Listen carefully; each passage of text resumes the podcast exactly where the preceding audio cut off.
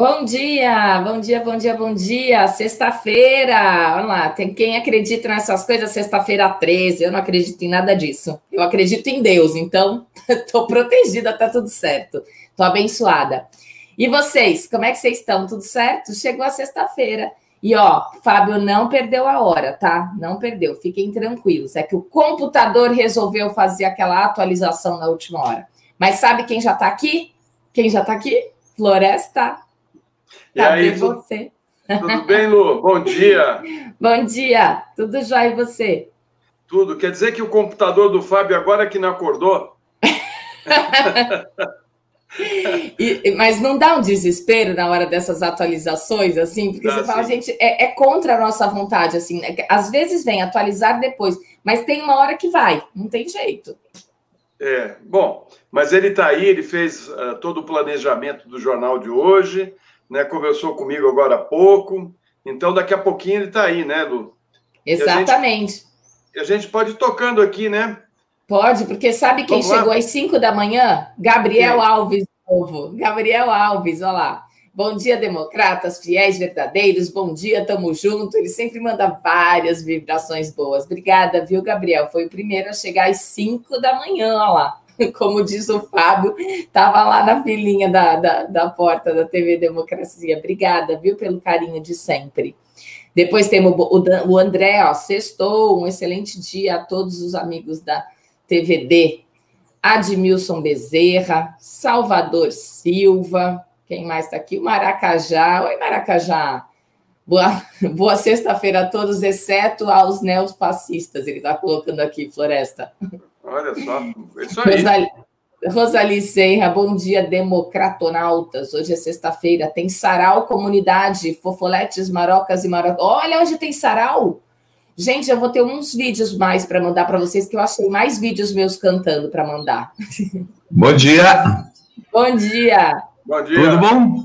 Tudo, e você? Tudo bom, Floresta? Tudo bem. Vamos? Já estamos, né? Já recebi Já estamos, muito bem. Viu? Ah a Lu já me disse que hoje no Tertúlia, a candidata Solange, que sofreu um atentado, vai vai estar tá com, falando sobre a campanha dela e sobre os atentados. E eu fiquei sabendo hoje, você também deve ter visto, né, que muitos uh, candidatos ligados ao crime organizado estão em campanha, né? Incrível. É exatamente. E, e olha, e o bolsonarismo usando e abusando das suas prerrogativas para tentar promover esses desesperados aí de última hora, tipo Celso Russomano, essa caterva toda, Crivella, no Rio de Janeiro, botaram o exército de robôs e de fabricantes de notícias falsas para funcionar. O Bolso sofreu bastante aqui em São Paulo, né? Agora, não é só aqui, tá, gente? É, o Brasil inteiro está essa onda aí. Bolsonaro usando, né, Florestan, recurso da presidência da República para fazer campanha para os seus, seus queridinhos usando funcionários da live. Quer dizer, a coisa está boa lá em Brasília, hein? Então, você quer uh, comentar agora ou mais para frente? Não, vamos, vamos mais para frente um pouquinho. A gente, então, a gente já volta para esses assuntos. Eu vou. Tá. Eu vou eu, mentira, então, mentira de cena, fica vocês dois. Quando chegar na hora, você me chama. Tá bom. Já te chamo então, Floresta. Valeu, Obrigado, gente. Até já. Meu irmãozão Florestan Fernandes aqui. Gente, bom dia para vocês. Olha, bom dia, Gabriel. Bom dia, André. Bom dia, Admilson. Salvador, bom dia para você também. Bom dia, Maracajá. Bom dia, Rosali. Olha, tanta gente já esperando a gente aqui, né? Às vezes a gente se apressa. Sabe o que aconteceu hoje, Lu? Inacreditável. O computador resolve fazer atualização do sistema na hora de, de um programa ir ao ar. Não é demais? Dois dias seguidos isso? Lilian Dantas está dizendo: bom dia a todos, que essa sexta-feira seja o início de um excelente fim de semana. Deus te ouça. O tempo não está muito bom. Aqui em São Paulo amanheceu uma neblina, assim, essa coisa toda mas dizem que neblina de manhã logo depois abre o sol, né, Lu? A Lu que é a nossa caiçara aí, que sabe como é que é isso. É exatamente isso. Aqui sempre amanhece assim, mas depois abre um solzão. E estava falando que não ia ter sol esses dias e todo dia deu para tomar os 15 minutinhos de sol. É, olha, gente, esse fim de semana não é para ir para a praia, hein? Para votar, tá? Para votar, exercer o sagrado direito do voto. Vamos falar sério? O voto do Brasil não é obrigatório porcaria nenhuma. Você paga uma taxinha de R$ reais e alguns centavinhos lá, você fica livre né, do, do, compromisso de votar. Então é muito mais, às vezes é muito mais barato para você não votar do que ir votar. Só que, só que tem um problema. Aí você abre mão do direito de escolher o seu dirigente e a sociedade vai ser governada por alguém que você não escolheu. Ainda que seja é, é, uma escolha sensata, não terá sido a sua escolha. Né?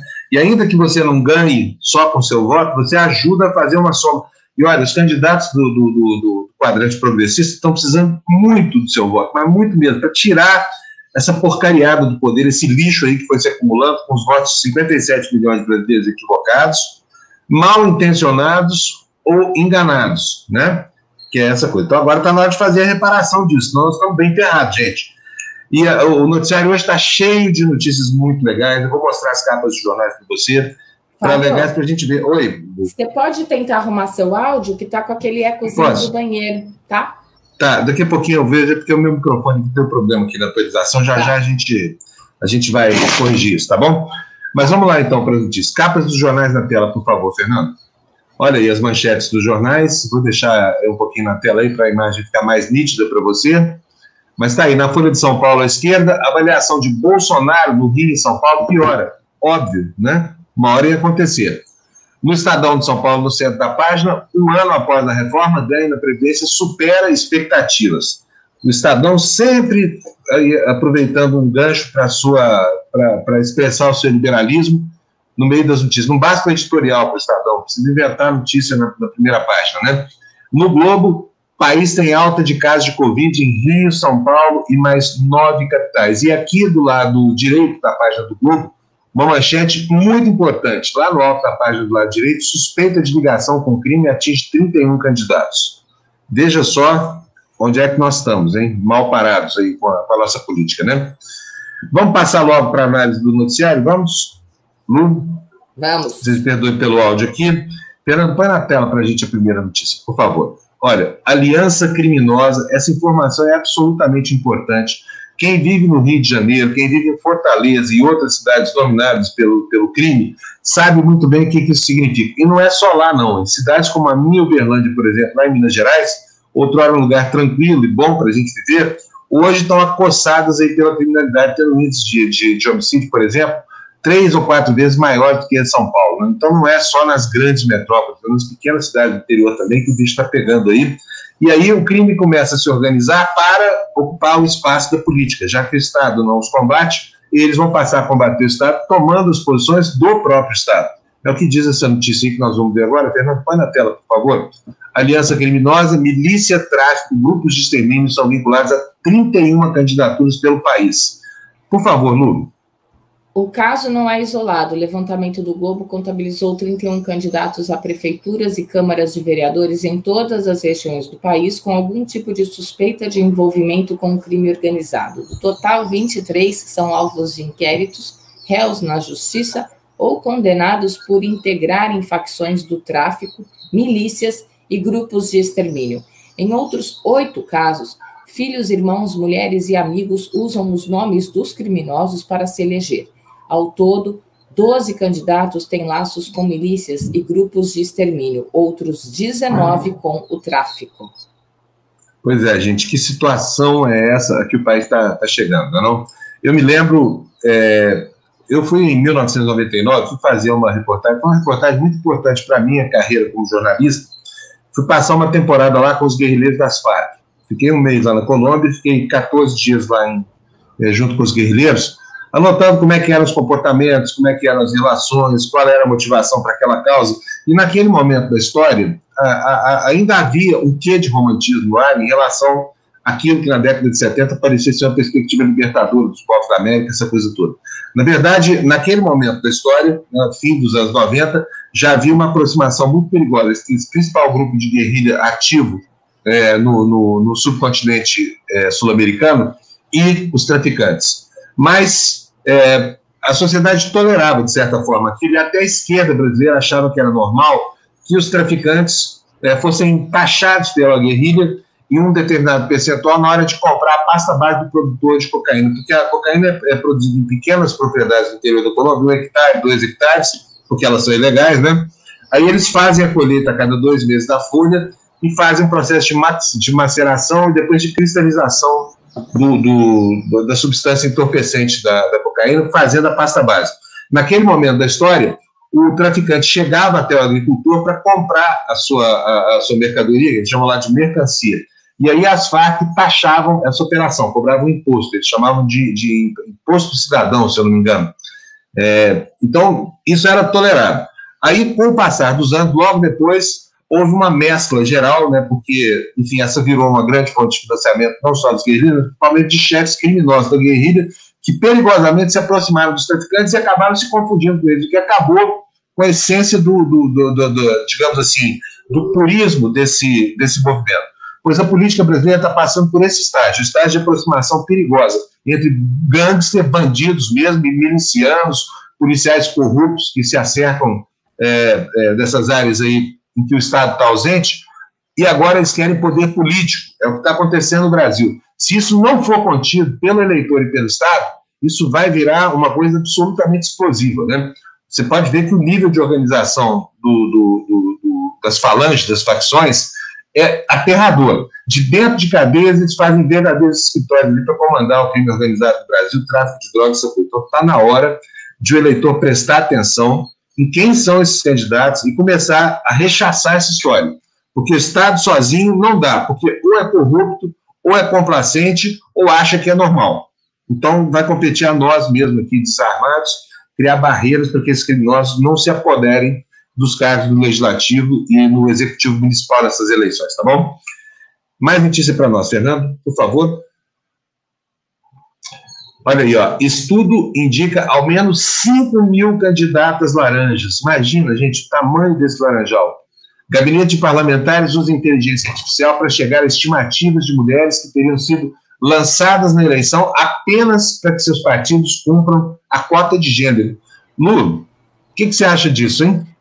Mulheres. É, pior é que e, e, sempre acontece, né? Isso não é, infelizmente, não é a primeira vez, mas é o que eu acho assim: as mulheres têm que, têm que se engajar. Eu acho que falta uhum. isso, sabe, Fábio? Porque daí, se, se, as mulheres fossem mais engajadas, não precisaria disso. Eu, é, aqui mesmo, aqui onde eu estou, eu vejo muito uhum. as mulheres falam assim: ah, eu vou perguntar para o meu marido em quem eu vou votar, sabe essas coisas? Sim. Ah, ele, é, ele, é inacreditável. É inacreditável, sabe? É inacreditável. E isso reflete né, em notícias como essa.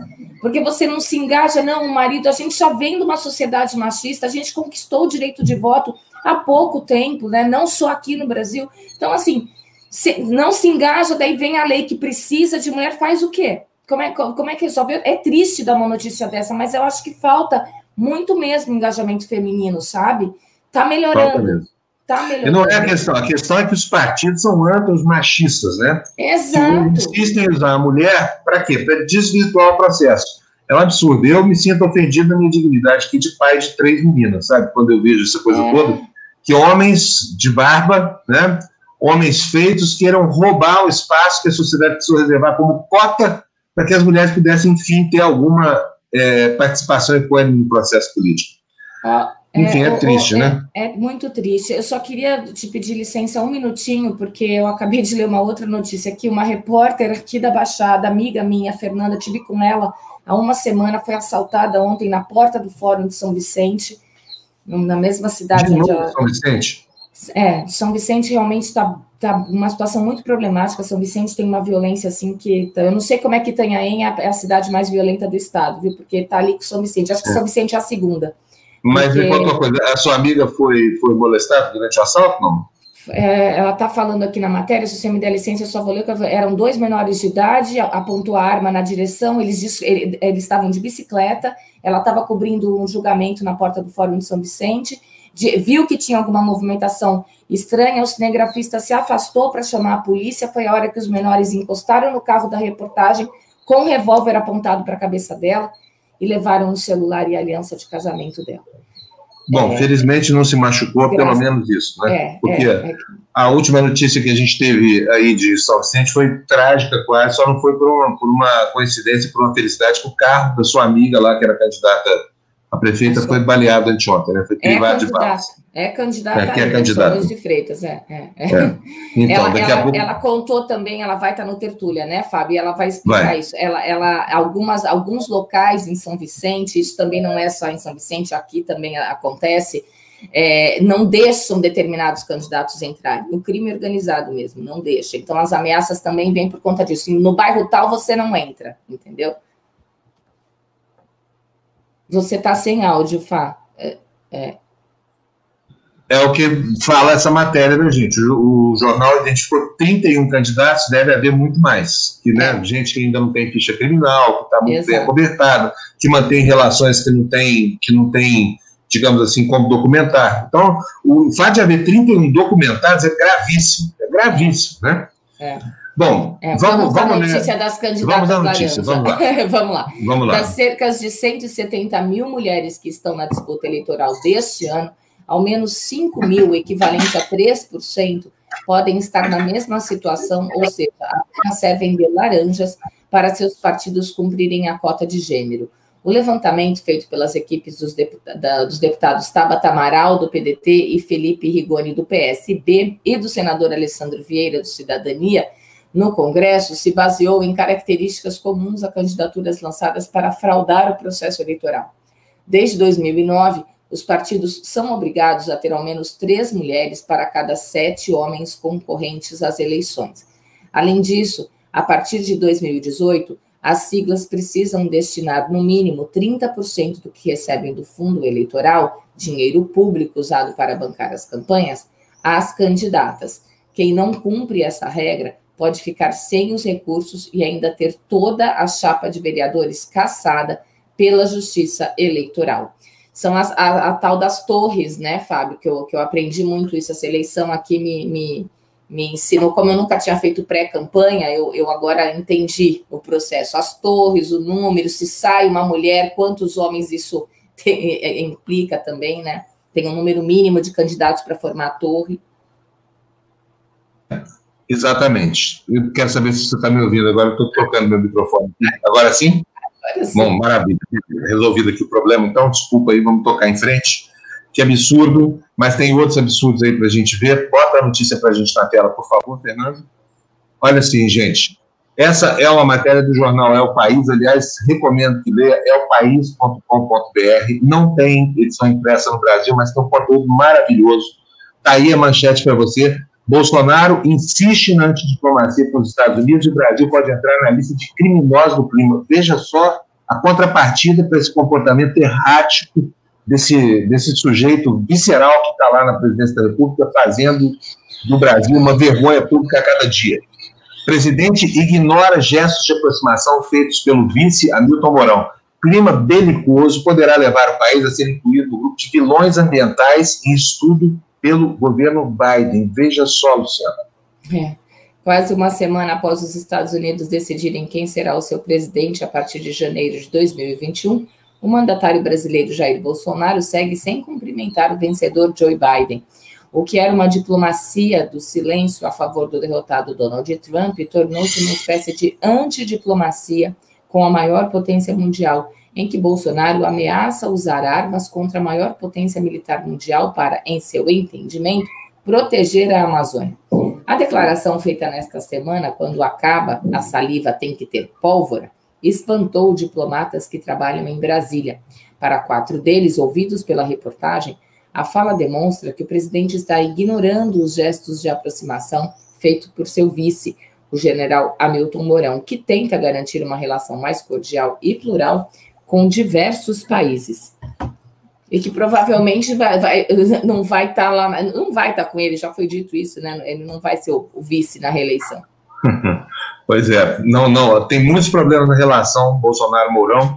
A questão da Amazônia ainda há de criar um cisma ali, se é que já não criou, porque ontem houve uma declaração muito mal criada do Bolsonaro, daqui a pouquinho a gente vai falar nela. Enquanto isso, eu quero agradecer a Joyce, Olha aí que bonitinho, olha, sextou, jornais pagos, Joyce, você é muito querido, como sempre, muito obrigado. Peço a você que faça isso também, ajude a gente aqui da TV Democracia a pagar os boletos, porque eles continuam chegando, e, e, e o dinheiro cada vez passa mais curto, né, gente? A Érica também nos mandou dois reais aqui, olha, obrigado, Érica, falando aqui, pagando os jornais. Eu gosto dessa campanha que vocês inventaram, viu, gente? Gosto muito disso mesmo. Daqui a pouquinho nós vamos ter a opinião do Florestan Fernandes aqui, que é o, é o nosso grilo falante de agora, que ele é o senhor da nossa consciência.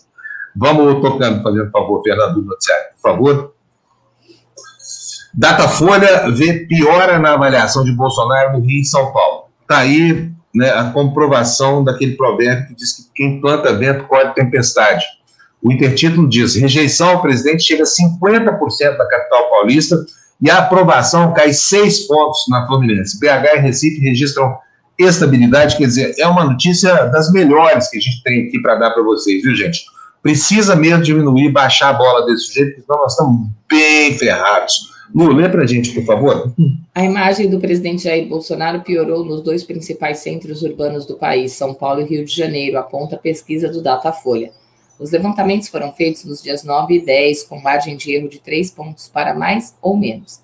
Eles também ocorreram em Belo Horizonte e Recife, que registraram estabilidade na avaliação do presidente ante a rodada anterior, nos dias 3 e 4 deste mês. Em São Paulo, a rejeição a Bolsonaro é de 50%, oscilação positiva sobre os 48% da pesquisa anterior. Já a aprovação oscilou para baixo, de 25% para 23%, com avaliação regular estável, 26% ante 27%. Eu sei que você está louco para ouvir a opinião do Florestan, eu vou chamar ele ao final dessa notícia, que eu vou pedir para o Fernando voltar aqui para a tela para a gente analisar esses números aí do Datafolha. Vocês estão vendo aí? Pode botar na tela cheia, Fernando, por favor? Nessas faixinhas aqui, azul, azul claro, vermelho, a gente vê o quadro aqui, primeiro em São Paulo, né? Como é que era? Olha, em setembro, a, a, a, a, declaração de ruim e péssima era de 46%, vocês podem ver nessa tira superior aí, da primeira do, desse grupo de três, e agora, na última, 50% de ruim e péssimo. Em compensação, olha aqui, ó, o, o bom e ótimo diminuiu de 29% para 23%. Ou seja, a avaliação de ruim e péssimo sobe 4%, mas o, o, o ótimo e bom cai 6%. Por isso aumenta a faixa do meio, que passou de 23 para 26, significa que é uma migração aí de gente descontente com esse sujeito que nos governa, né? E lá no Rio de Janeiro não é diferente. Olha, olha aí na faixinha de baixo, ó uh, ah, 38% eram as declarações de ruim e péssimo em 5 e 6 de outubro, isso há, há, há um mês, né? É, no começo de novembro, portanto, há uma semana atrás, estava já em 41% e agora está em 42%. Ou seja, Bolsonaro vai descendo a ladeira aí, né? Para nossa alegria, as pessoas estão começando a acordar para quem é de fato esse, esse sujeito aí. Deixa eu chamar o Florestan. Será que ele está por aí? Florestan Fernandes, tenho certeza que você vai ter um enorme prazer em comentar essa notícia. Hein, Florestan? Uma notícia é. das melhores que a gente teve aqui nos últimos tempos. Mas nós vamos ter que nos preparar uh, para o tanto de agressividade que vem pela frente, Fábio, porque ele vai voltar, ele já voltou, né? A, uhum. a, a, com a metralhadora giratória, dando tiro para tudo quanto é lado, atacando todo mundo. Certamente a, a pontuação dele vai cair muito, né? ele vai voltar aquele patamar que estava no início do ano, quando o Eduardo, aqui no, no, no, no programa Fura Bolha da TV Democracia, lançou né, o Somos 70. Nós vamos voltar, uh, já, já estamos já no, no 70 de novo, né? E, quase, quase. Já estou, inclusive, é, tirando as, as, camisetas do armário, que tem umas 300 aqui que que não foram vendidos, porque deix, nós deixamos 70%, isso é estelionato, vendeu a camiseta que. Né? Mas, é. enfim, vamos voltar às camisetas logo. É a estratégia dele, né? Ele vai tentar segurar os radicais dele, que devem girar em torno de 20%, para se manter no poder. Né? O problema todo é que tem militar que já não está mais gostando disso. Né? Como eu disse ontem no Fura Bolha, e até o Eduardo também tocou nesse assunto, a imagem uh, das Forças Armadas está indo para o esgoto junto com o, o capitão. Né? Então, seria interessante que o Datafolha fizesse uh, um levantamento da, da imagem das Forças Armadas hoje no Brasil, né? porque eles perderam, estão perdendo muito da sua credibilidade. Né? E ontem uh, o, o, Pujol, né, o comandante do Exército, uh, fez uma fala né, o general Pujol, dizendo: primeiro, o Brasil não tem condições nenhuma de fazer guerra contra ninguém, não está preparado para uma guerra. Né? Diz que não tem recursos para isso. Que, Especialmente a... contra os Estados Unidos, né? Especialmente contra quem, não, né? Nem contra a Venezuela. Eles queriam fazer uma guerra contra a Venezuela. Olha, olha a maluquice. Né? A gente ia tomar uma surra da Venezuela que a gente ia perder o rumo. Né? É, só um, um, um imbecil não, não, que não estuda o que, que, como são as forças armadas dos países, né, diriam uma bobagem dessa, abrir uma guerra com a Venezuela. A Venezuela está preparada assim, recebeu armamento da Rússia, da China, tem treinamento, tem aviões, tem... enfim, é, é fria, né? Fria. Mas, enfim, o cara uh, fica jogando essas bobagens e o Pujol já foi logo dizendo: epa, né, não nos envolva nisso. O Brasil o Brasil está em paz com todo mundo, não existe ameaça nenhuma, e, e disse que uh, o ponto mais forte das Forças Armadas é a, a defesa antiaérea. Quer dizer, o Brasil está talvez preparado um pouco para uh, se defender de um ataque aéreo. Ele também criticou. Uh, Floresta, Floresta deixa, deixa eu mostrar a notícia aqui para gente, a gente discutir isso. É, antes de mostrar a notícia, quero agradecer o Celso Barreiro, cinco reais. Não caiu a regra eleitoral da mulher pedir autorização para o marido votar? Caiu sim. Mas infelizmente continua vigorando a nossa cultura, viu, Celso? Muitas vezes não. Fala, Floresta. Deixa eu só ah, dizer uma coisa aqui. As mulheres conquistaram o direito ao voto em 1932. 1972. Foi um dos primeiros países no mundo a conquistar esse direito. E a partir de 1934 já fazia parte da Constituição brasileira o direito das mulheres votarem, né? Então, na Suíça, por exemplo, só em 1971 as mulheres conquistaram esse direito. Então, nós temos que uh, voltar no passado, nesse caso, e nos mobilizarmos, porque foi a mobilização das mulheres, junto com alguns homens progressistas, que conquistaram esse direito ao voto feminino. Né? Então, seria importante que agora homens e mulheres lutassem pelo direito das mulheres e, da, e dos negros, das mulheres negras, uh, receberem os recursos, porque esses recursos estão sendo barrados, né? uh, fica tudo na mão de, de homens brancos, né? Então é uma luta coletiva de todos. Olha, é, só para lembrar. Exatamente isso. É o seguinte. Foi, inclusive, exemplo... lembra aquele filme Enola Holmes que você falou, Fábio? Que é, é, mostra exatamente isso, a, a briga né, de uma forma né, mais. Exatamente. Assim, é. Mostra a luta das mulheres lá fora. A gente é mais do que 50% do eleitorado, Floresta. É um absurdo. É. É absurdo. Agora, olha, só contar o seguinte: o Brasil foi um dos primeiros países do mundo a, a regulamentar o direito ao voto de mulheres. Como o Flávio me lembrou, foi em 1932. Só que até 1934, os primeiros dois anos, tinha que ter autorização do marido. Olha que absurdo. Né? Felizmente isso ficou no tempo. Mas olha, até 1962, para trabalhar fora, mulher, eu, quando eu, eu nasci, eu tinha um ano de idade, e minha mãe, se quisesse trabalhar fora, tinha que pedir autorização para meu pai. Não era o caso da minha casa, mas isso acontecia por aí. Muita gente, o marido falava, não vai trabalhar mulher não saía de casa, era praticamente uma prisioneira do marido. Então, quando a gente vê é, que o machismo residual ainda, né, passados aí 50 anos, ainda não se acostumou com a ideia de que a mulher é um ser autônomo, que, que é um absurdo manter a mulher encarcerada numa cadeia de direitos assim que, que ela não tem, é, é, é algo de chorar, viu? E na, na cúpula dos partidos brasileiros, viu, Floresta? Isso é uma coisa triste e degradante, porque vira e mexe, em todos eles a mulher acaba sendo discriminada, né? E é um fato a comemorar, hein? A mulherada esse ano é mais de metade dos candidatos, tá? Agora, vamos ver como é que vai sair da urna o perfil da distribuição por gênero aqui no Brasil, né, Floresta? Olha, tem aqui a notícia do Mourão. Vamos ler? Eu, eu só quero acabar de agradecer aqui, ó, o, o Celso Barreiro, que mandou cinco, né? Questionando a gente se não caiu. Recaiu sim, Celso, caiu há muito tempo mas infelizmente não caiu na nossa cultura. Tem muito marido aí que acha que ainda pode mandar na mulher e muito chefe de partido que acha que pode transformar mulher só na cesta do laranjal, né? E também a Pavlova, queridíssima, Pavlova Caterine Segala, nome lindo, parece que saiu do livro do Tolstói, comprou o um jornalzinho por dois reais. Obrigado, Pavlova. Vamos para a notícia, Fernando, põe na tela para gente. Uh, por unanimidade, não, não, não, não, não, não é isso não, não é isso não. Eu quero o slide número, deixa eu ver aqui, qual é o número? 17. Slide número 17, por favor, Fernando. Para a gente comentar aí, para ficar dentro do assunto que o Florestan tinha proposto, está aí a notícia. Exército é um dos menores do mundo, diz o próprio comandante. Sem se referir à pólvora de Bolsonaro, né?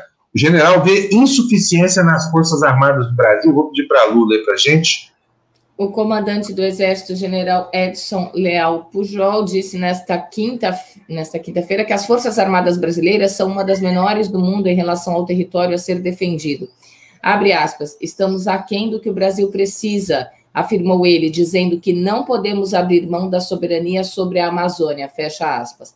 A frase se encaixa no contexto, embora ele não estivesse comentando o caso, da já célebre ameaça que virou meme de Jair Bolsonaro contra o presidente eleito dos Estados Unidos, Joe Biden. Na terça-feira, o brasileiro disse, ao citar o interesse do democrata sobre o desmatamento na Amazônia, que quando acabar a saliva, a diplomacia, tem que ter a pólvora de sua, de sua ação militar. É isso aí. O que, que o João falou, então?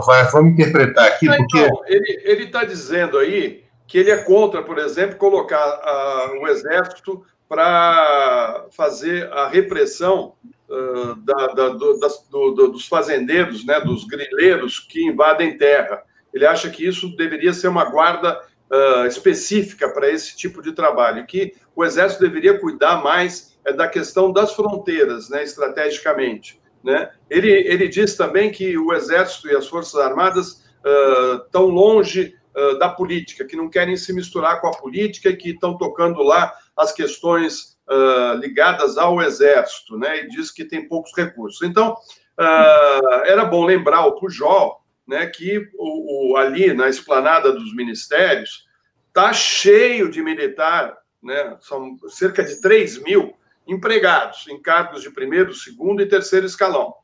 Uh, militares, parentes de militares, amigos de militares, né? e muitos não foram para a reserva, ou seja, eles não saíram do exército para ir militar na política, tá certo? Né? O próprio ministro da Saúde, do Pazuello, né? Eh, pelo que eu saiba, ele ainda não foi para a reserva, né? porque ele é, ele é um general da ativa. Né? E como é que ele está lá uh, no Ministério da Saúde e, e continuando uh, general da ativa, né? E, e uh, no caso, outros militares estão no mesmo caminho. E eu acho, e, e, afirmo de novo o que eu disse agora no, no começo da nossa conversa, que os militares vão perder muito com tudo que está acontecendo no Brasil. Eu não sei se você sabe, Fábio, mas o, o, o, o chefe da Anvisa, né, o braço uh, direito lá do, do, Bolsonaro, que, que certamente deve ter uh,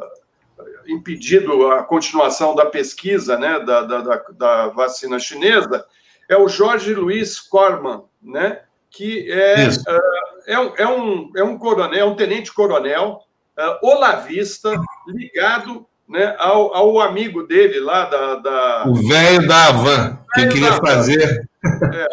Você pode, velho da Havan tratando saúde. Gente, o Bolsonaro consegue pensar os piores entre os piores. Ele é bom pra caramba em achar gente ruim pra nomear pra esse cara, sabia? É, o cara se mencionar, o velho da Havan, aquela indecência de pessoa, como sendo a solução para salvar a saúde do Brasil, pelo amor de Deus, que diabo de de coisa tá na cabeça. Cadê o positivismo, gente?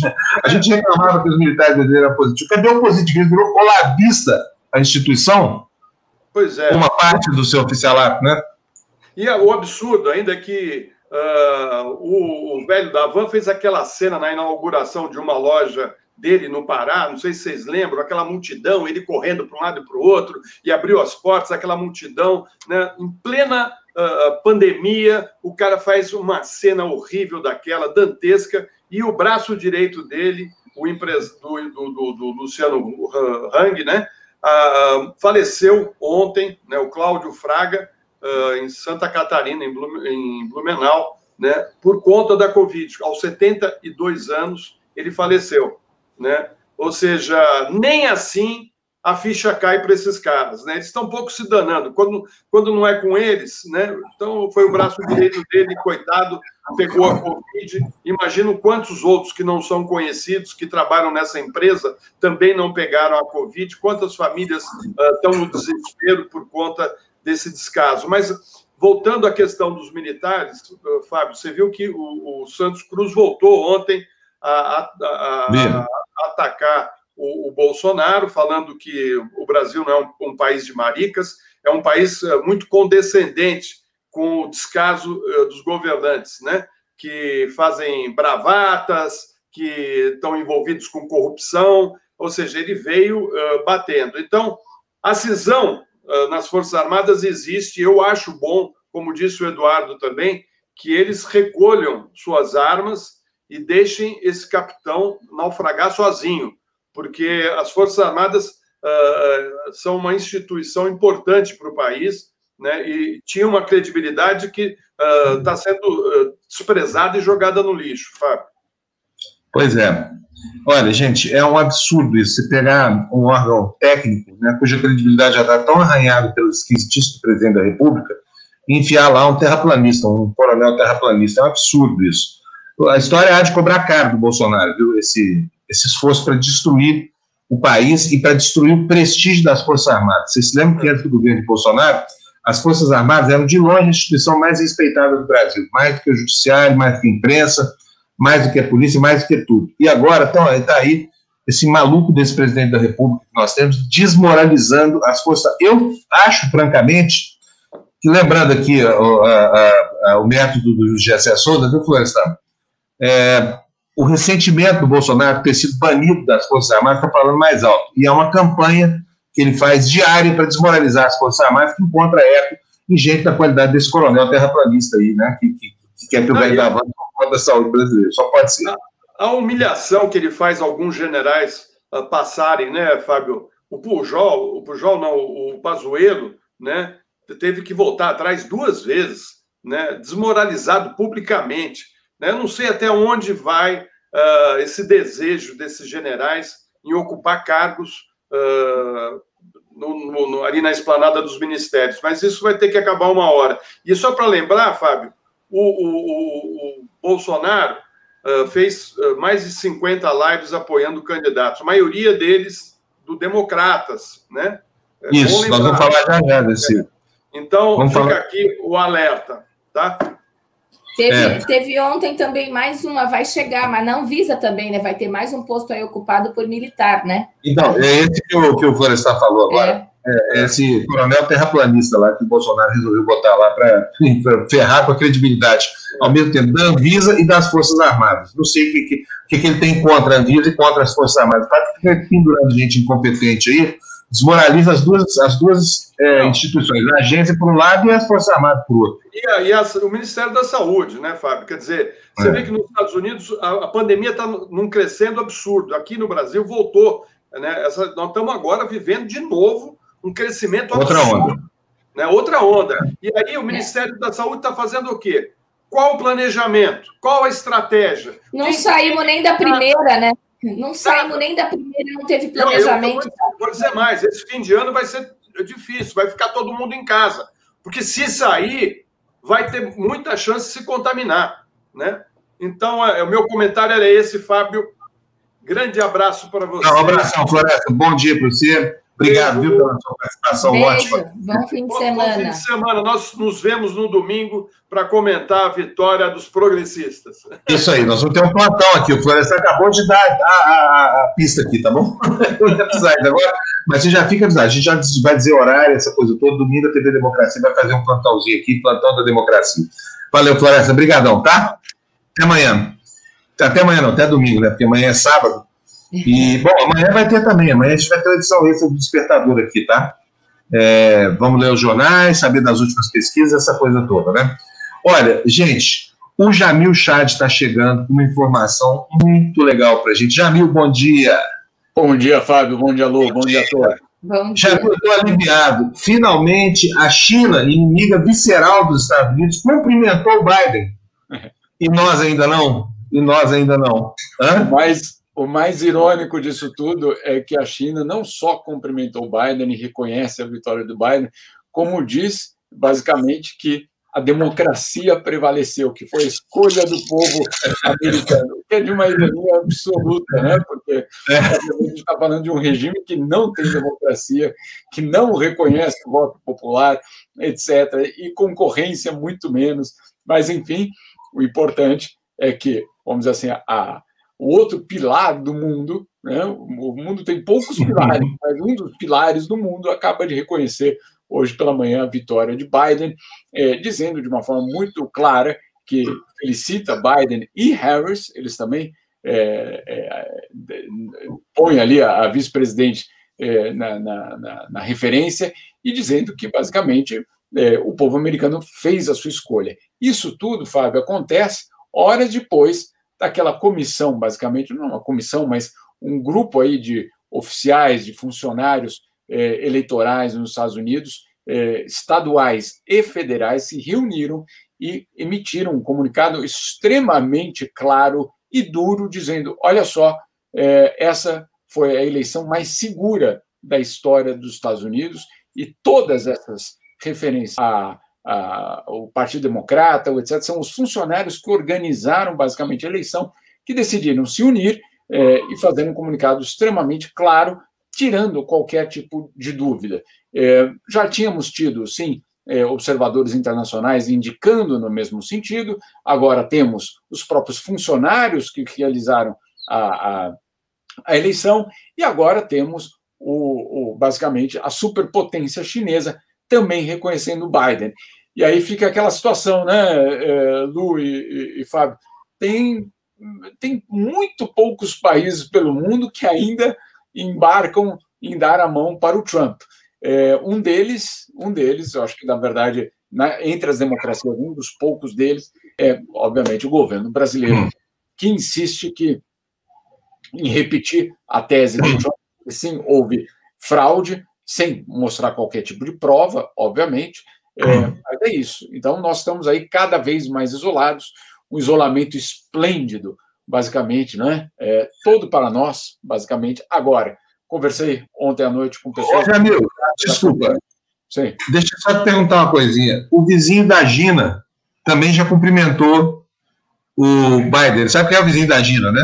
Não, não sei. É o Papa.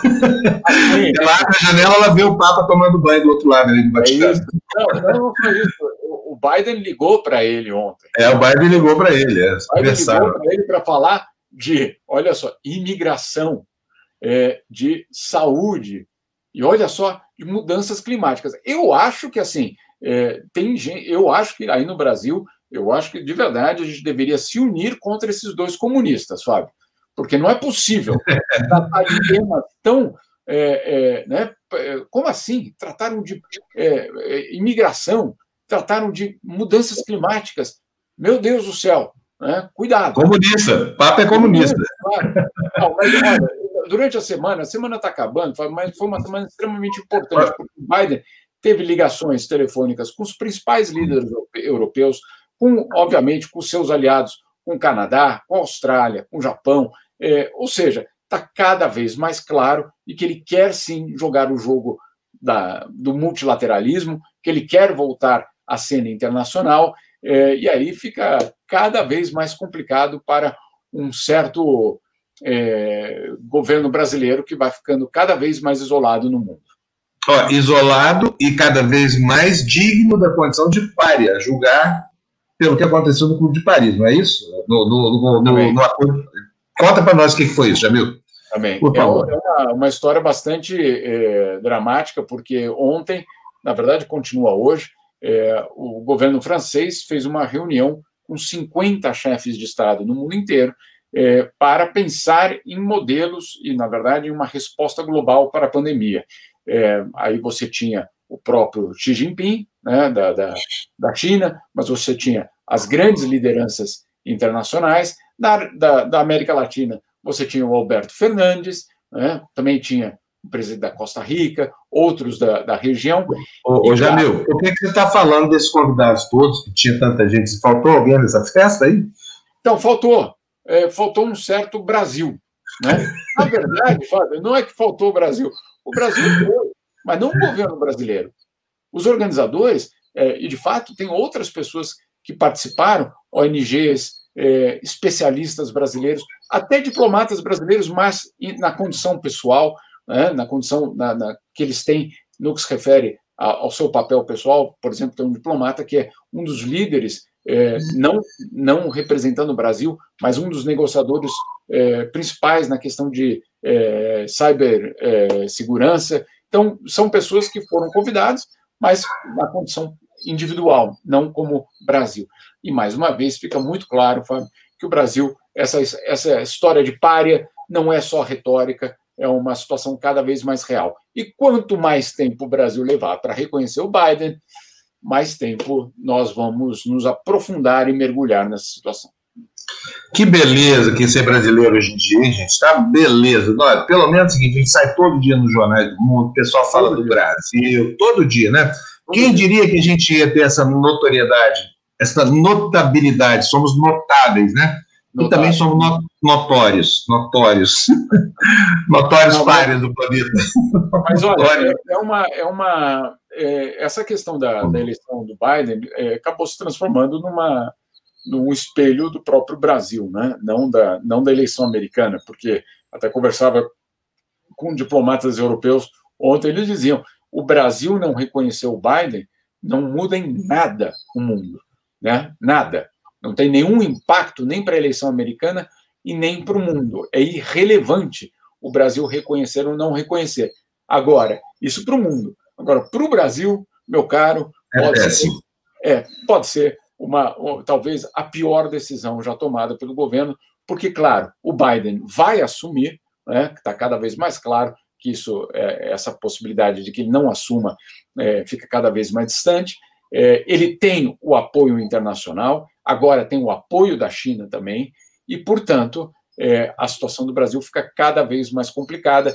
O Brasil, insisto, mergulhando numa situação não só de isolamento, mas agora também uma situação até perigosa para os interesses nacionais. Não é perigosa porque alguém vai invadir, não, não é isso. Mas é perigosa porque, claro, você vai tentar negociar qualquer tipo de acordo internacional e vão te perguntar é, que credibilidade vocês têm, né? É, se vocês não reconhecem nem mesmo uma eleição é, em outro país. Então, complicado, né? Bastante complicado. É complicado.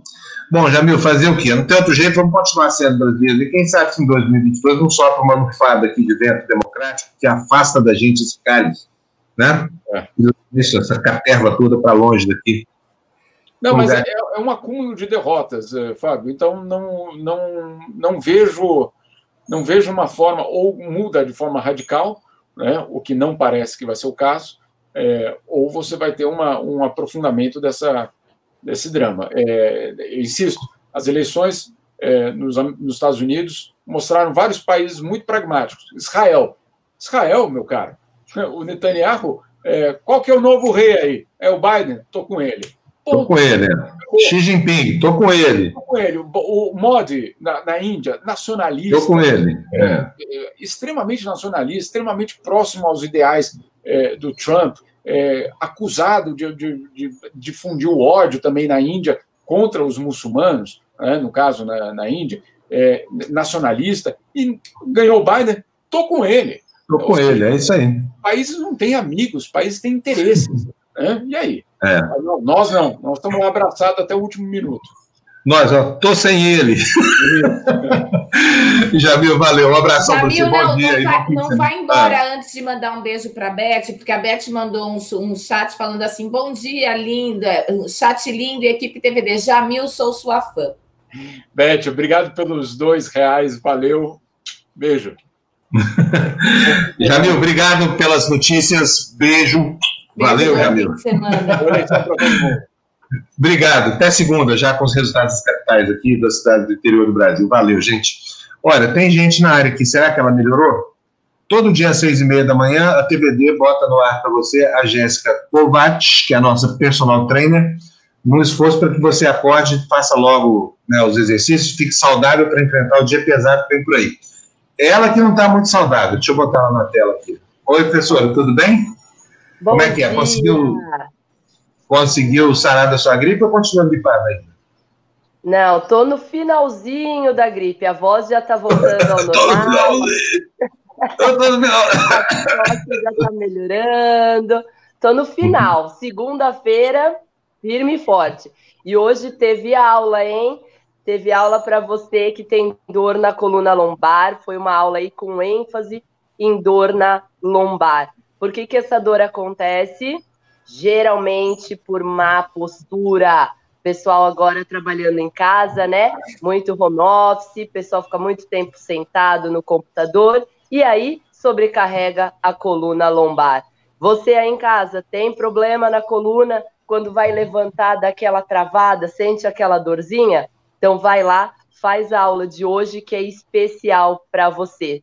Tenho certeza que você vai sair dessa aula aí com a sua coluna lombar bem melhor. E Jéssica, o que, que eu faço para a coluna lombar melhorar? Primeiro, alongamento. Tem que ser feito sim. Levanta um pouquinho da cadeira, dá um tempo, espreguiça, vai lá em cima, alonga, alinha sua coluna. Não passa tanto tempo direto sentado. Segundo, fortalecimento abdominal. Com o abdômen fortalecido, ele consegue segurar mais a sua coluna na posição certa. Então, tem que fortalecer abdômen sim. E aqui tem aula para tudo isso. Tem aula de abdômen, tem aula de alongamento e tem aula para todos os grupos musculares. Então é só acordar cedo, seis e meia da manhã, que eu estou esperando vocês aqui para fazer a nossa aula. Lembrando que lá no Instagram, no arroba personal underline Jéssica, Jéssica com K.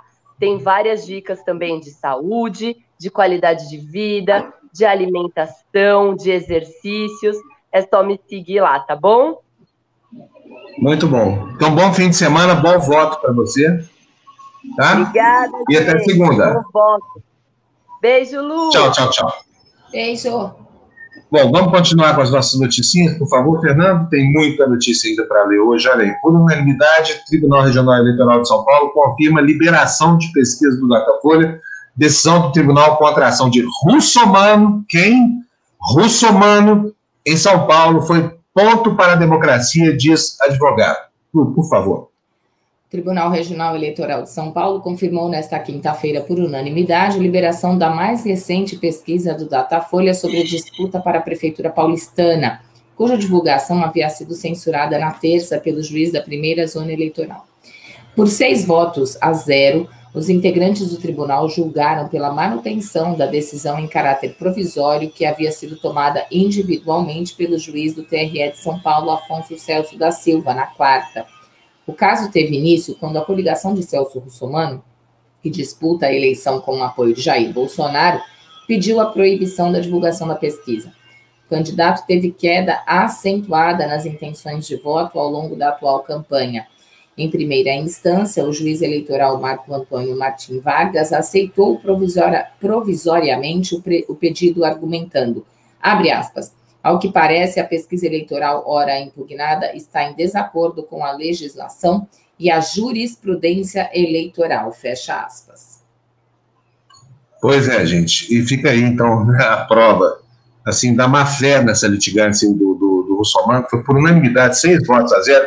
Agora, fico claro com o comportamento desses juízes aí, viu?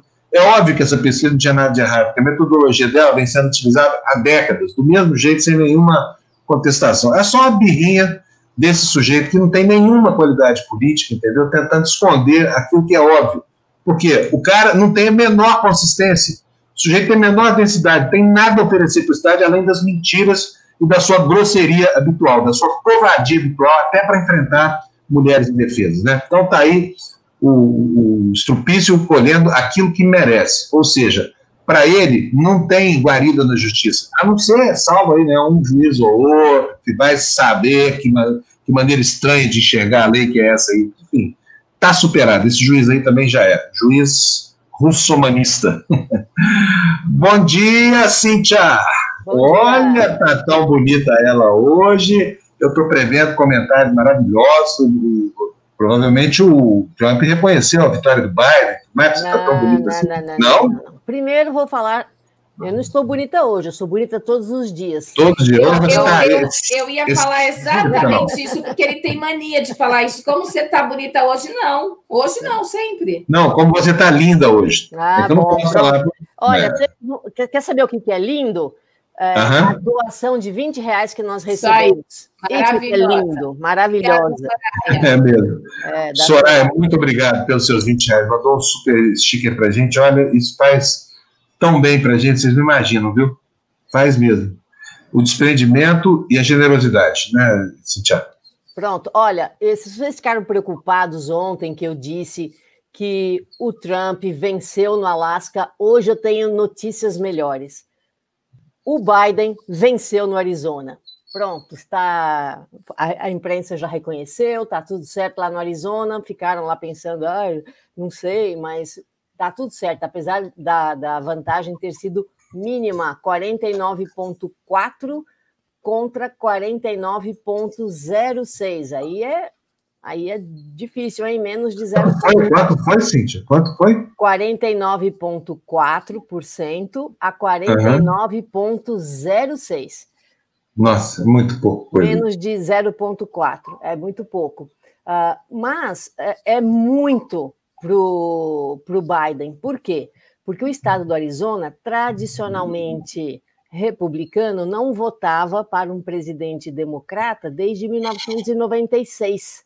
Uh, depois disso, só ganha lá republicano, e antes disso também só ganhava republicano lá. Agora, o uh, que é que aconteceu no Arizona para eles votarem no Biden? Adivinha, quem que fez besteira? Quem que fez? Quem será? Quem será? O Trump.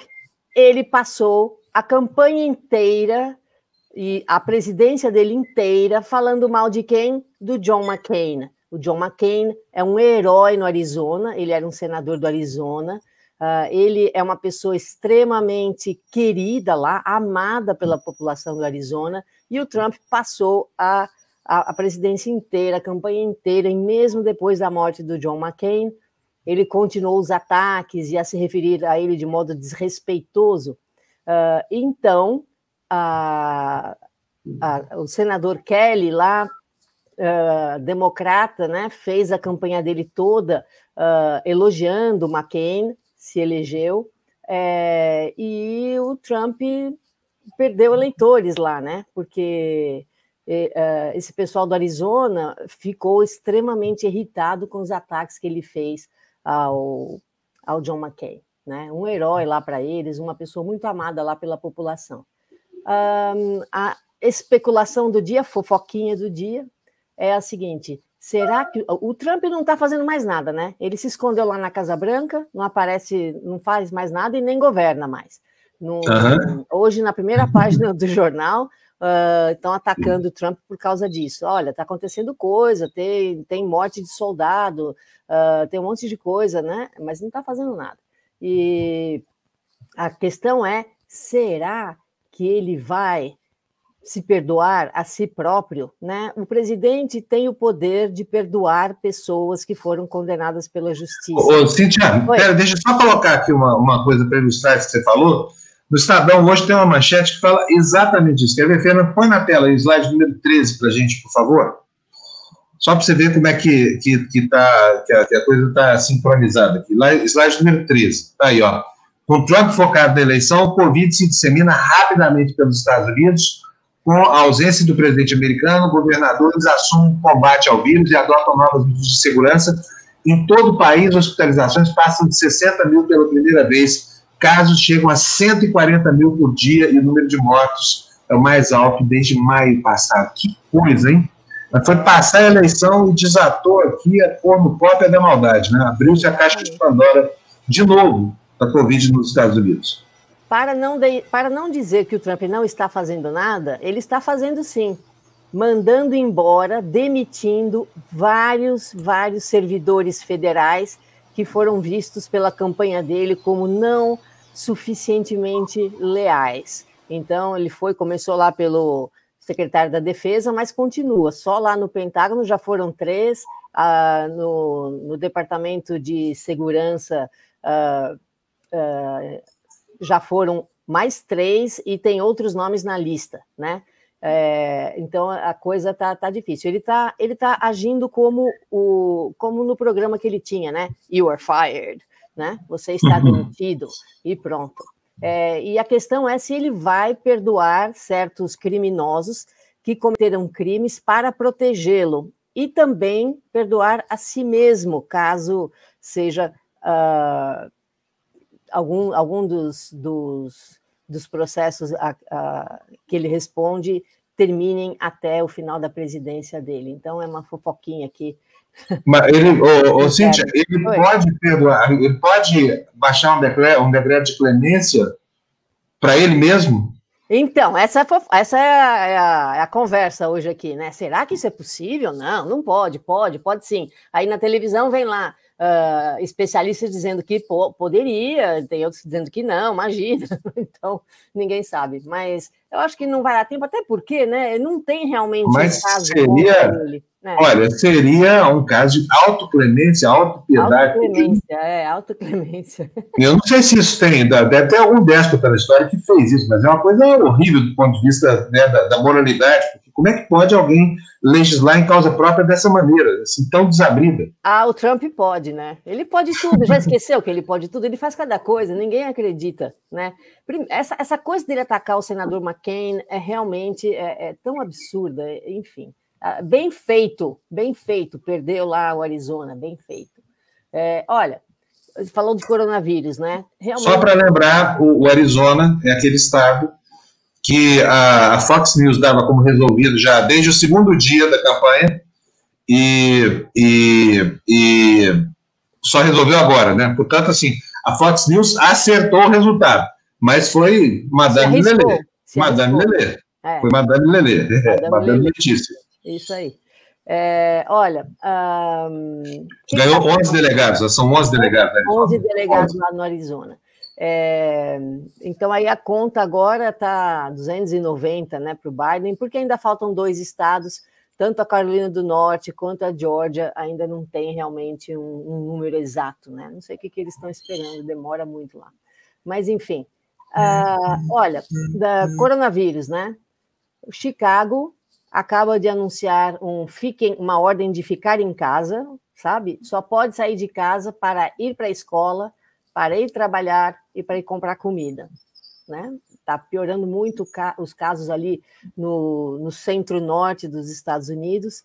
É, ali é, é, é, o pior lugar dos Estados Unidos hoje. É, Oklahoma não tem mais lugar na UTI, a, a cidade de Nova York está se preparando para fechar as escolas, porque muitos casos dentro das escolas já. Mas a JetBlue já anunciou que vai, vender, vai começar a vender todos os assentos uh, dos seus voos a partir do dia 8 de janeiro. Vai aumentar para 85% agora em dezembro e a partir de janeiro 100% vai vender. No momento não estão vendendo, eles estavam deixando as poltronas no meio vazias e tal, mas diz que não, que vai voltar à operação normal. É, baseado num estudo da, de Harvard, dizendo que a transmissão dentro de aviões é muito baixa desde que todos estejam usando máscara. Porém, o que esse estudo não contempla é, são as transmissões dentro dos aeroportos, antes de você entrar no avião, né? Aquelas aglomerações em fila para fazer o processo de segurança, uh, aglomeração do aeroporto que não, que não é bacana, né? E é. a China já falou que o Biden é presidente dos Estados Unidos. Que lindo, né? Elogiou até a democracia americana, né? Eu já vi né? uma gente agora há pouco. Achar que tirou um sarro, né? Porque eles não dão nenhum valor para a democracia é, então. na China, né? Pois é. Nosso nome na, na, na gente teria que ser TV ditadura. É, exatamente. Aí assim, olha, a democracia ela não funciona. É, então, a questão aqui ficou bem, bem essa, né? O Trump não faz o que tem que fazer, fica aí mandando embora funcionários antigos, funcionários federais antigos que estavam servindo e cumprindo a sua função. Enquanto isso, o bebezinho lá, o menininho da Casa Branca, fica lá batendo o pezinho. Mas tudo bem, vamos. vamos Muito bom. Vamos em frente. Então tá bom. Então um beijão para você. Até daqui a pouco um tertúlio. Tem lei hoje, né? Tem opa, lei boa para gente. Opa, tem lei, tem lei sim. Tá bom? Cíntia Vanderkamp descortinando a hipocrisia e as maluquices de um país que parecia ser sério, Exatamente. mas na verdade vocês estão vendo o que é. Aí quando eu falava isso, antes do Trump, né? Eu falava, gente, não é do jeito que vocês pensam. Todo mundo falava de mim, não, você fica falando, mas não é, é um baita de um país, uma baita de uma democracia. Eu falei, mais ou menos. Tem umas coisas boas e tem umas coisas ruins. E no Brasil, o problema do Brasil é que só copia as coisas ruins em vez de copiar as coisas boas, sabe? Esse que é o negócio. É isso aí. Então, tá um beijão para você, até daqui a pouquinho no Tertudo, tá? tá? Gente, deixa eu mostrar uma coisa aqui para vocês. Vocês sabem que o, o, o Boulos, o Boulos está em segundo lugar no, no campo. Nós estamos torcendo pelo Boulos aqui. Eu vou votar no Boulos, tá? Estou declarando meu voto aqui assim como eu eu estou declarando agora, declaro que votei na eleição presidencial no Ciro, eu já, já disse e repeti isso aqui, não votei no Boulos da outra vez, Vou votar com muito prazer nele. Para quê? Para espantar esses estrupícios da política, principalmente para que a gente possa enterrar de uma vez por todas a gente da qualidade moral desse desse russomano, né? Cara que é, é o que é, se tiver aí o que ele é. E o Boulos, é, o Boulos estabeleceu uma estratégia agora para a reta final da campanha muito legal. Vou mostrar para vocês o que está acontecendo aqui, até recomendando que você veja. Eu estou apelidando isso aqui de BBB, Big Brother do Boulos, viu, Lu? Porque vai ser uma live de 24 horas né, na, na, na, na internet, já está rolando. Só que agora ele está tomando banho. Então, ele não está no ar agora. Quer ver? Vamos dar uma espiadinha lá no, BBB, no Big Brother do Boulos? Vamos ver aqui. Vou botar ele no ar aqui para vocês. Ó. Pô, lógico que eu vou compartilhar o áudio. Nesse momento ele não está na live e eles estão transmitindo alguns vídeos que foram feitos é, na, nas últimas. Está aqui, ó. Vou até dar uma atualizada aqui, só para a gente ver se já acabou o banho. já fez luta de boxe, essa coisa toda. Vamos ver o que está acontecendo lá na, na, no BBB, no Big Brother do Bolso. Bora uma página, vamos? Aí, ó. Estou passando uns vídeos aí, ó, sobre dia nessa coisa toda. Então tá aí, por enquanto tem quantos? Tem 397, menos de 400 pessoas assistindo. É no canal, é no canal é, Live 24 horas do YouTube, tá bom? E se você botar aí a hashtag virada com bolo 50, você acha. Virada com bolo 50, você acha. Está aqui embaixo aqui essa, essa hashtag, olha, aqui, ó. Virada com bolo 50, tá vendo só? No canal é live 24 horas. Agora tem 406 pessoas. O pessoal vão lá bombar, mas não saia daqui por enquanto. A gente precisa de vocês aqui para dar audiência com o nosso despertador, né? Então tá bom, vamos lá. Isso posto, vamos trazer aqui mais gente lá de fora para iluminar o nosso dia. A nossa linda Moura di Roma. Buongiorno, come le va? Lei va, lei, lei va sem áudio. Não tem áudio. Ah, até agora tem. Como é que fala? Oh, gente. Lei no, lei no o áudio. É isso que fala? Lei no, no áudio. É isso? Não, lei. Lei a laudo spento. Spento. É. Leia Laudio Spento. Agora leia Laudio no Spento. É, a lei iluminata, guarda qua. Tem, tem uma luz aqui que vaza. Tem uma luz aqui Mas que tá vaza. Lindo. É um filme no ar, assim, quase. Um filme quase. no ar. Assim. É. Então, gente, tudo bom? Tudo bom, Gina? E você aí, como é que tá? Bem, eu tava passando um cafezinho. André, eu peço mil desculpas, hoje travou tudo mil, ah, mil desculpas mesmo, travou. O computador, de repente, travou. Já estava com tudo pronto lá e tal, e travou. Enfim, consegui, consegui, consegui. Ufa! E, aliás, então, eu vou te mostrar, Gina. Deram, né, a notícia que eu estava preparando. Então. Você, você ia falar sobre, sobre o Papa ou sobre o Xi Jinping? Não, eu ia falar sobre o Papa. Não, mas vamos falar. A gente deu só a manchete, deixamos a notícia para você. O vizinho da Gina, influenciado por ela, atendeu uma ligação. Quem era do outro lado? Quem era que estava lá do outro lado, Gina? Não, vai, gente. Não vamos exagerar, não vamos exagerar, né? Então, vamos lá, vamos com as notícias. É, eu, eu selecionei poucas, viu, gente? Porque não deu com essa coisa do computador, tava... Não, não, mas fala, fala do negócio do Papa aí, tô falando do telefone do Biden. Papa tá, tá em umas... Uh, Fê, você consegue pegar aquela notícia do, do Papa? Como é que a imprensa italiana tá tá, tá Ah, conseguiu aí, ó. Fernando é ótimo. Olha, a, a, a, é, o Vaticano, o esquiafo, esquiafo quer dizer o tapa na cara do Papa Francisco ao Trump.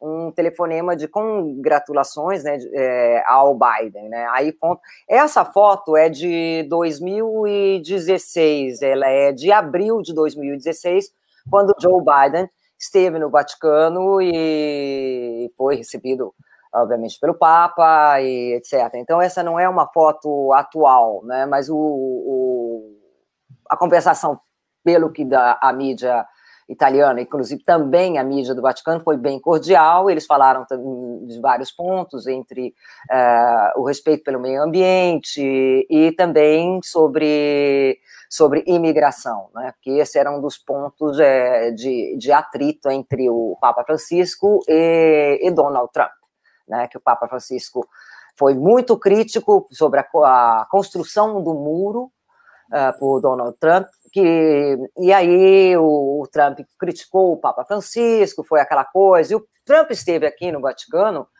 dava para ver nas imagens da época, é pena que a gente não pode mais mostrar vídeos, né? Porque dava para ver exatamente a, a, a, expressão do Papa Francisco, que não era das, das mais agradáveis, mais, mais felizes neste encontro com, com, com Donald Trump em maio de 2017, né? Inclusive saíram vários memes que eu nem reproduzo aqui, gente, porque senão cortam a minha credencial no Vaticano. dos memes que saíram na época entre o Trump e o Papa, né? Mas e, e, depois o Trump, né, durante a campanha eleitoral, voltou um pouco atrás nas críticas que ele tinha feito ao Papa Francisco para tentar angariar votos, né? Para uh, para ele. Mas uh, não deu certo, como está te falando, o Vaticano já reconheceu a, vitória do Biden e, e o, inclusive o, o Ai, perdão, perdi o fio da meada. Aí, o, mas, é, o Vaticano, o Vaticano reconheceu a vitória.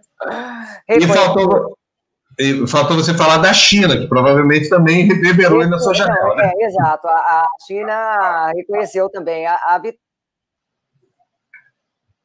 Gente, e além do que é isso, aí o, além disso, o Papa também telefonou pra, para o presidente da Conferência Episcopal uh, dos do, dos Estados Unidos, que também parabenizou o Papa. O Biden, vamos recordar que o Biden é católico, né?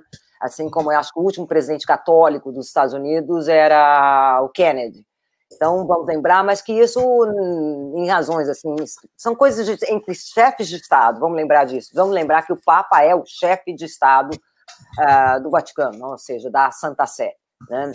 Então, foi um, um, é também, não é só uma relação religiosa né? O Papa tem relações com chefes de Estado do mundo inteiro, independente da religião. Não é porque o sujeito é católico, porque tem também aquela pequena polêmica uh, que poderia um pouco uh, que, que o Vaticano não aceita é a questão do aborto, né? Que parece que principalmente a Harris ela está eh, ela é a favor da, legalização, está a favor do, do, do, aborto, da possibilidade das mulheres abortarem, enquanto o Trump já, já abraçava o outro lado e pegou realmente essa, como se fosse uma cruzada, né, contra o aborto. Então, isso daí, essa questão do aborto ainda para o Vaticano ainda não não está muito, muito bem. Né? Mas, em compensação, foi uma, uma conversação bastante cordial entre eles, né, gente? Então, outras notícias que eu preparei foi o seguinte, foi a, a, a volta da Fórmula 1, mudando completamente de tema, né, gente? A, Fórmula 1, confirmado o Grande Prêmio do Brasil em Interlagos até 2025. Essa notícia, ela aparece, ela foi dada em jornais do mundo inteiro, eu escolhi italiana. É, essa notícia é o seguinte, gente: é o Bolsonaro queria, porque queria que o, o Grande Prêmio fosse é, transferido para o Rio de Janeiro. Acontece que esse autódromo não está nem construído né, no Rio de Janeiro e os ambientalistas já protestaram muito contra a construção deste autódromo, porque ele pega áreas da Mata Atlântica e ia destruir áreas que teriam que ser protegidas, né? Então, a imprensa internacional também dá esse destaque para, para a questão ecológica, né, do, que ficando em Interlagos pelo menos a 2025, é vista como uma certa, entre aspas, derrota do Bolsonaro, mas também uma preservação, vitória pela preservação do meio ambiente, no caso da, construção do, do autódromo no Rio de Janeiro, entendeu? Então, essa é uma notícia também que circulou pelos, pelos jornais do mundo inteiro, essa, essa permanência do, do Grande Prêmio de Fórmula 1 em São Paulo, em Interlagos. Né? E a outra, gente, a outra não tem a ver com o Brasil, mas eu achei interessante porque essa, essa mulher ela é, a, é o símbolo da Itália no mundo, é Sofia Loren. Sofia Loren é, fez um novo filme junto com o filho dela. É, esse filme é, é chama Madame, Ro, é, Madame Rosa, né? É, ela, ela trata de um, de, um, de um tema bem bem sensível mesmo. Ela, ela interpreta uma senhora que adota uh, os filhos de, de, prostitutas. Né? E esse menino, ele interpreta também o filho de uma prostituta. Olha, o que, o que tem de gente aqui no Brasil para ser adotado por ela, você não imagina, viu? E olha, e é muito bonito, né? pelo menos pelo trailer, a mensagem do filme também, viu, Fábio? A mensagem. Você não captou a minha ironia, Gina. Você é. não captou a minha ironia, entendeu? Que tem de filhos, da, como é que é filhos das prostitutas, né? É, é, é tão chique assim, fala de falar mas o que tem de filho de prostituta aqui para ser adotado pela Sofia Loren é uma coisa incrível. Continua. Não, não. É, não, agora entendi agora. Lenta na. Ah, ok. Então, e outra questão desse. É, é, faz tempo que ela não, não fazia um filme, mas esse filme ah, foi o filho dela que é a, a convenceu a, a fazê-lo, este filme. E agora, uma outra coisa, que ela, pela primeira vez, ela mostra realmente o rosto dela com as características dela, com, sem esconder, sem, sem colocar aquelas maquiagens que puxam aqui, assim, assado, ela mostra a idade dela, né? Ela mostra. Então, nas próximas uh, fotos, a gente vai ver é, que na, tem, ela está maquiada para o personagem, mas nas entrevistas, que infelizmente não posso transmiti-las, porque são imagens exclusivas, tem imagens tem outras imagens exclusivas. Ela também deu uma entrevista exclusiva para o jornal Família Cristiana. É, é, ela mostra realmente essa mulher com as rugas. E aí, este é o tema que eu quero levar, sabe? Eu acho a beleza de uma mulher mesmo com as rugas. Por favor, Fê. As outras tem isso, essa tem uma outra também que mostra mais de perto ela. Gina, presta atenção na tela aí, olha só o que está escrito Oba! aí embaixo. Gina lembra, Sofia. Não é que é parecida mesmo? Olha só, é parecida mesmo. Vamos fazer o seguinte, vamos ver se é mesmo parecido. Peraí, vamos tirar daqui.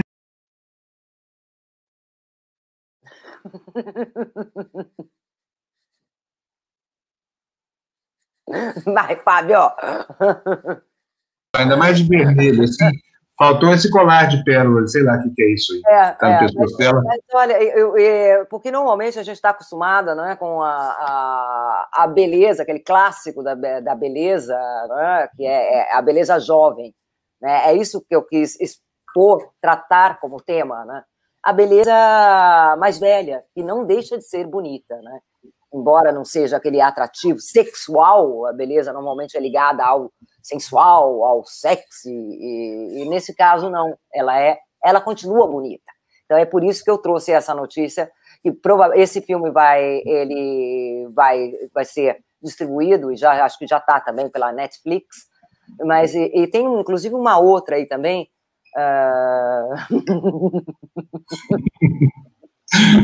Fala.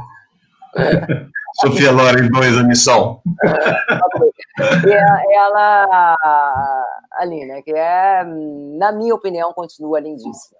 Ela tá linda, ela tá linda, assim. Ela tá linda. Muito bonita mesmo. Que coisa isso, né? O tempo é, é, um, é um desafio, assim. E quando ela aparece, assim, livre do estereótipo da, né, da, da, necessidade de ser jovem, essa coisa toda, aí ela fica mais bonita ainda, viu, gente? Ah, eu achei também, por isso que eu falei. E a decisão dela foi muito dura, né, de fazer esse filme. Ela ficou 11 anos sem fazer um filme. Então, mas foi o filho dela que a convenceu. O personagem também é maravilhoso, pelo menos pelo, pelo que eu vi pelo, pelos trailers que exibiram aqui na Itália. É um filme que realmente eu quero ver. E estou feliz que ela tenha voltado e que realmente mostre a beleza natural dela mesmo, gente. É isso. Muito bom. A Gina está fazendo elogio em causa própria, tá? Que é a cara da Sofia agora. Impressionante. Isso é isso aí. Não, não, não é isso, gente. Ô, Gina, então um beijão para você. A gente se encontra daqui a pouquinho no Tertúlio, né? É já, gente. Eu e a Lu vamos tentar encerrar o jornal na hora certa hoje. Tá. Deixa eu ver se tem alguém para agradecer aqui hoje. A Mônica. A Mônica está comprando aqui, olha, o voto pro Boulos. Não fala isso, Mônica. Depois a justiça eleitoral acha que é sério, tá bom? Mas cincão aqui, valeu, valeu, Mônica, muito obrigado. Daqui a pouco nós vamos dar outra espiadinha lá no BBB, no Big Brother do Boulos. Não é legal esse, esse nome que eu inventei? No BBB, Big Brother do Boulos. O Geraldo Júnior também está aí, olha, cincão para nós, Jornal Pago. Muito obrigado, é. Geraldo Júnior, beleza. Gente, por que, que eu estou declarando meu voto aqui? Eu estou declarando voto porque eu quero que vocês saibam como é que eu penso para poderem se defender do que eu falo, tá? É, é assim que a gente faz. A gente tem lado aqui, a gente nunca escondeu isso, e nessa eleição o lado chama Guilherme Boulos. Tá? Então, declarando, estou declarando meu, cada um aqui vota quem quiser. A gente mal tem uma linha editorial aqui, a gente tem uns pilares conceituais, assim, em torno dos quais a gente vai erguendo ah, os nossos limites editoriais aqui. Eu vou falar para vocês quais são esses limites para que vocês possam discernir sobre se vale a pena ficar aqui ouvindo o que a gente fala ou não. Primeiro de tudo, nós somos absolutamente respeitosos com a Declaração Universal dos Direitos do Homem. Segundo, o nosso papel, como prescreve o Código de Ética, é combater o fascismo, o autoritarismo, toda a praga que surge para conspurcar a liberdade de expressão. Terceiro, nós somos alinhados com o campo progressista, mas não temos nenhuma relação com nenhum partido. E aqui na TV Democracia fala todo mundo que não é fascista, da direita civilizada à esquerda democrática. Esses são os pilares aqui, é por isso que a gente faz com toda a transparência, para que vocês possam saber quem somos nós, qual é o nosso propósito e por que, que nós fazemos a notícia dessa ou daquela forma, tá bom?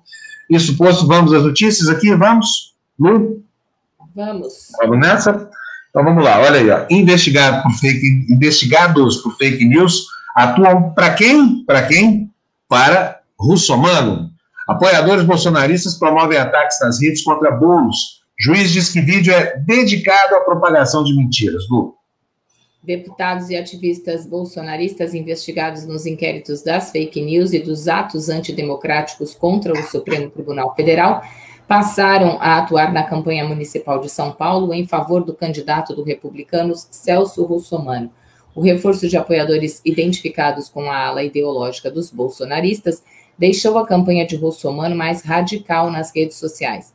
Ontem à tarde, a menos de 100 horas da eleição, mais de 1.500 postagens vinham sendo feitas por hora no Twitter.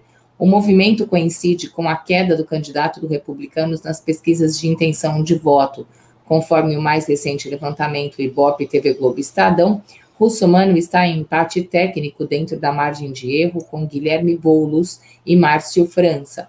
De acordo com a pesquisa, os três disputam uma vaga num eventual segundo turno com o prefeito e candidato à reeleição Bruno Covas.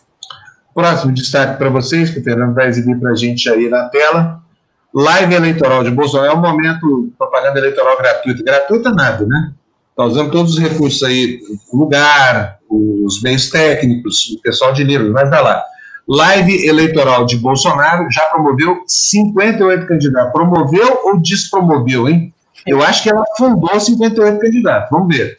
O presidente atende a demanda de aliados para pedir votos e evita citar ex-mulher. E o DEM, do Rodrigo Maia, né? Fala tão mal do Bolsonaro, é o partido mais indicado. Eu vou pedir para a Lu só a primeira, primeira metade da notícia do lado esquerdo, hein, Lu, por favor. A propaganda eleitoral gratuita que o presidente Jair Bolsonaro tem promovido em transmissões ao vivo pela internet já serviu até ontem de palanque para 58 candidatos de 14 diferentes partidos. Destes, o DEM, do presidente da Câmara dos Deputados, Rodrigo Maia, é o que abarca mais apoiados por Bolsonaro, com 10 candidatos. Na sequência, aparece o PRTB do vice-presidente Hamilton Mourão, com 9, seguido de republicanos e patriota, com 8 cada um. Os cand... Quer que continue? Fábio? Sumiu. Tá bom, tá ótimo. Agora eu quero mostrar para vocês, vou pedir para o Fernando ir para o slide 18, que tem relação com esse aí.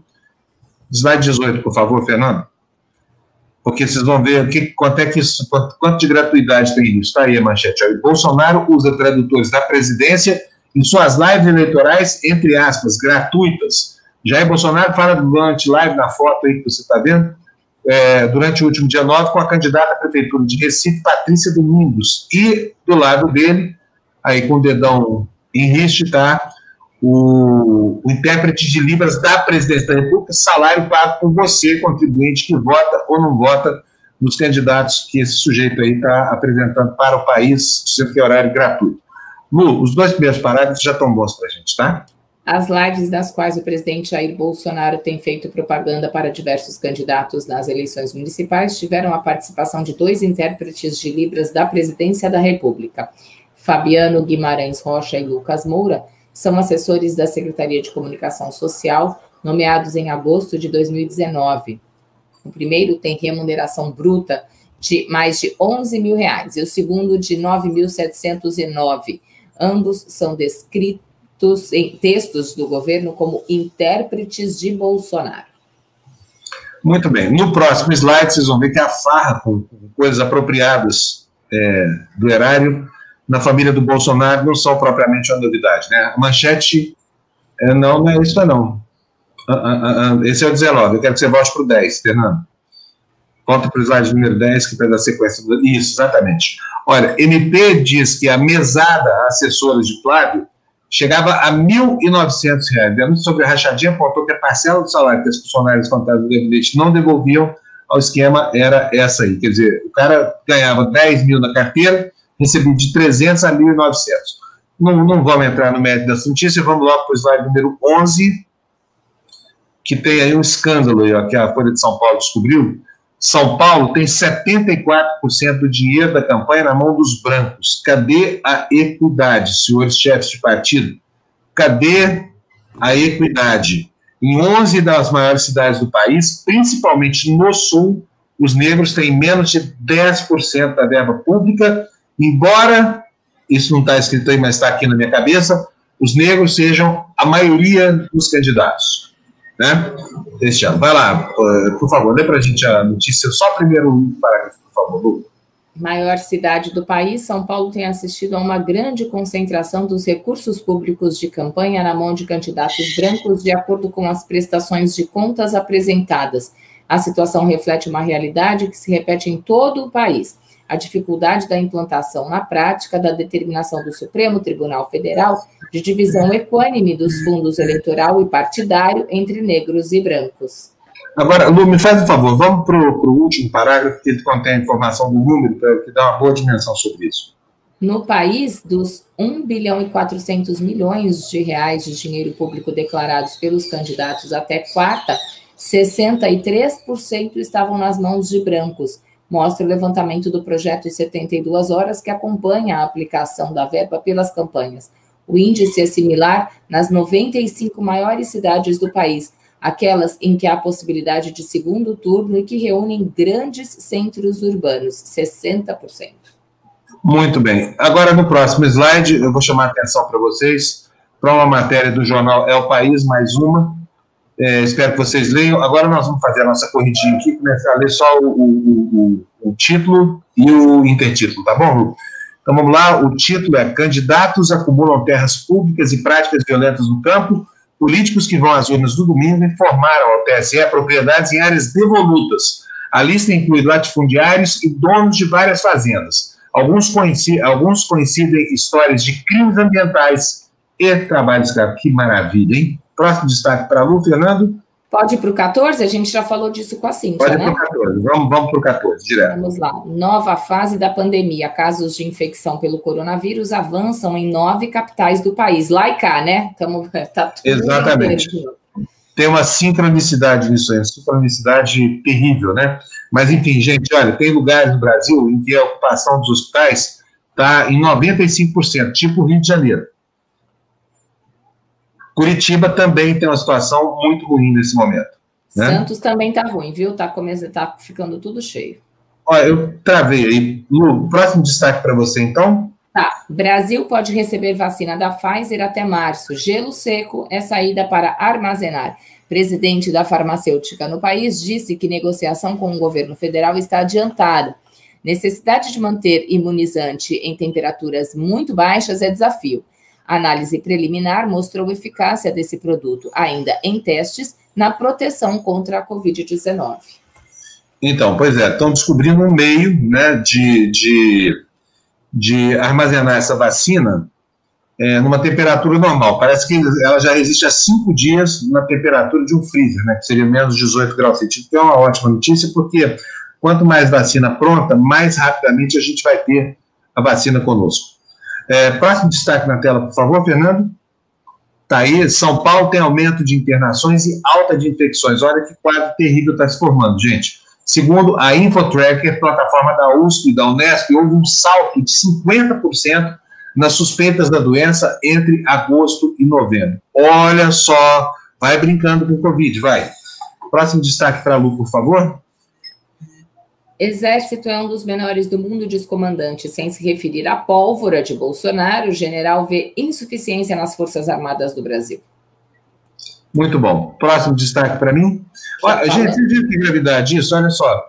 O, o, o, o, Bolsonaro ontem deu uma patada no Mourão. Eu, eu não sei como é que o Mourão aguenta, sinceramente. Um general, da, enfim, né, daquele, daquele quilate, de repente ficar ouvindo esses destemperos aí, demito no governo, falou o seguinte: olha, só não demito quem não é demissível. O caso do Mourão, porque ele já demitiu, disse que não quer ser, ter o Mourão como candidato a vice de novo, não, né? Mas agora essa humilhação aí, o Mourão falando que vai punir. É, é, que vai, põe na tela aí a notícia para mim, Fernando. Que pressa é essa? Põe aí, beleza. Dizendo que a expropriação de terra de criminoso ambiental está prevista na legislação. Quer dizer, o que ele está falando? Que demite quem cumprir a lei. Como assim? Hein, Bolsonaro? Fala aí, meu filho. O mundo está te ouvindo, o mundo quer ouvir de você. O que você vai fazer da Amazônia com os seus programas de, de sustentabilidade e também a sua pólvora? Próximo destaque na tela para nós, Fernando com você. Amazônia gera novo desgaste a Mourão. Bolsonaro critica a proposta de expropriar terras com queimada e desmatamento e vice-presidente diz que se penitencia por documento. Pois é, é, é, isso aí. Não vou nem comentar porque eu não preciso, já falamos muito. Pode é. botar o próximo, Fernando.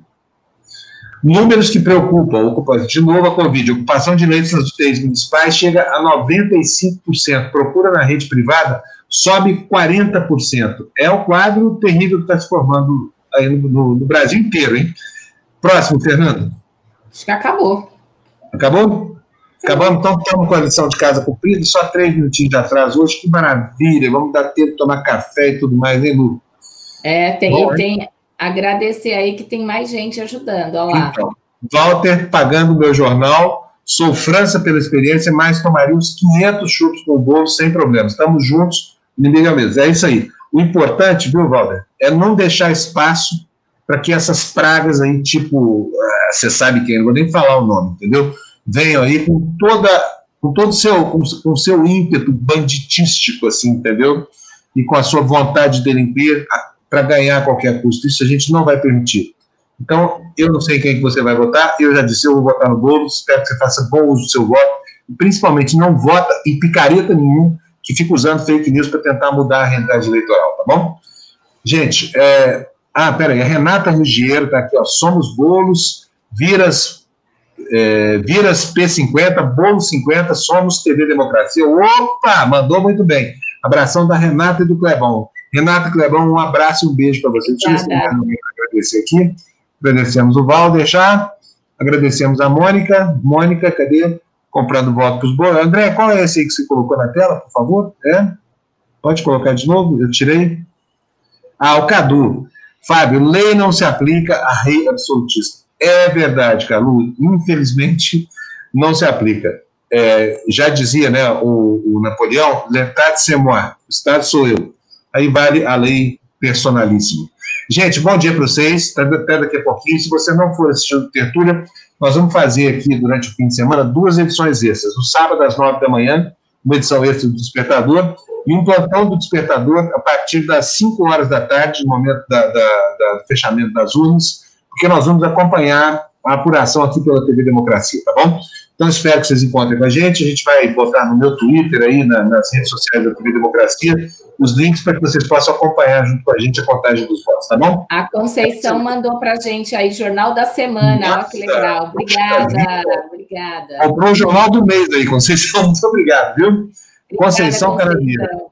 Eu vou, eu já aviso, aviso a todos que eu vou tentar participar das edições, mas o fim de semana, inclusive hoje já começou, porque acabaram de divulgar uma última pesquisa aqui na região. Então, até segunda estarei bem complicada. Muito bem, não tem problema não. Pode trabalhar tranquilo aí que a gente segura por aqui. Tchau, Lu. Beijo. Bom fim de semana. Tchau, pessoal. Obrigadão para vocês por tudo que vocês fizeram pela gente hoje. Comentários, participação, doações, assinaturas, essa coisa toda. Valeu. Tchau, tchau. Obrigado. Beijo.